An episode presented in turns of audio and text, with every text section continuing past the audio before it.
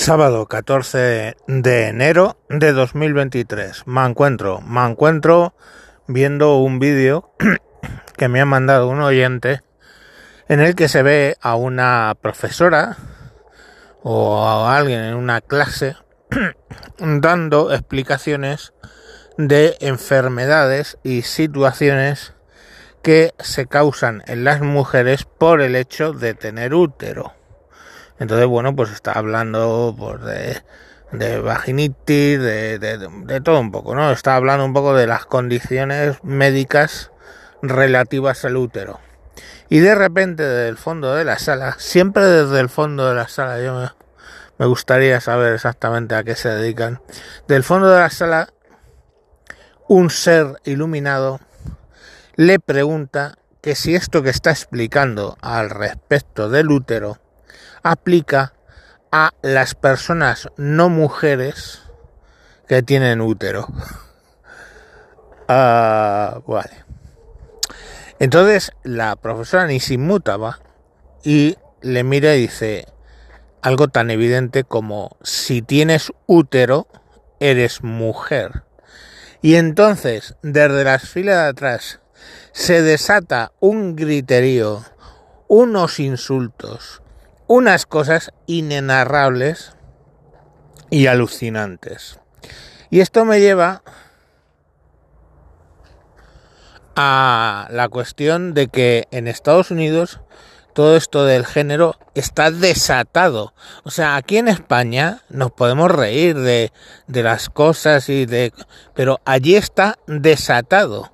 O sea, eh, Peterson, el psicólogo, que, que es bastante controversial por el hecho de que, bueno, controversial, ahora se dice que es controversial por el hecho de que defienden un que hay dos géneros. Bueno, pues o en inglés hay tres, ¿no? las cosas son it. Bueno, pues eh, este psicólogo va a tener que ir a clases de reeducación si quiere mantener el título de psicología en Canadá. O sea, mmm, ¿entendéis lo que quiero decir con salirse de madre? Solo porque se niega a usar cis, hers y cosas parecidas en vez de his, her y todo ese tipo. O sea, lo, los famosos pronombres de, de los alumnos. O sea, está desatado el, el, tema. Obvio que si tienes útero eres una mujer. Otra cosa es que tú te percibas como una mesa camilla, pongamos por caso, o como una lámpara estilo veneciano. Eso no es problema de la biología. Pero la biología dice, si tienes útero, eres mujer. Te percibas como te percibas o te percebes como te percebes. Hostia, sí, hablar con la I a veces tiene problemas, ¿no? Voy a tomar unos percebes eh, en vez de percibas. Bueno, eh, me he ido con las gilipollas de los percebes, me acabo de ir del guion, coño. Pues nada, ¿no? Que, que bueno, ahí está, o sea que está absolutamente desatado el tema del género en Estados Unidos y no tiene visos de solucionarse más que mmm, con violencia, porque es que ¿qué, ¿qué, alternativa le queda? Si las propias autoridades eh, mayores de edad, porque esto no se circunscribe ya más a, lo, a, a, a los Z ni, ni nada por el estilo. Si las autoridades ya mayores te dicen que tienes que que meterte en un curso de reeducación de género, porque si no, no puedes seguir siendo parte del colegio de psicólogos. O si a un profesor que le están gritando sandeces por decir que las mujeres tienen útero, ¿qué podemos hacer?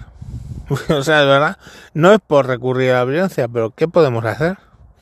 Si el Estado ya te impone estas tonterías no hay forma de echarlos del Estado, ¿no?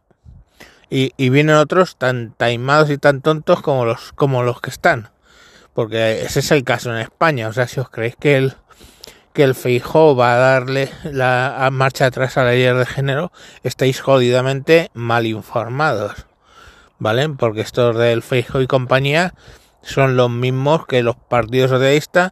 No sacarán leyes nuevas, o sí, no lo sé. Pero, pero no esperéis que enmienden la situación.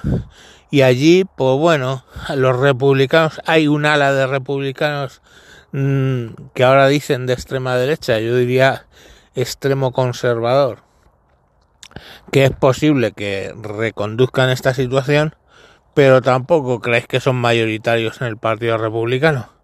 Entonces, pues, chicos, tenemos tíos con útero mmm, por muchos años.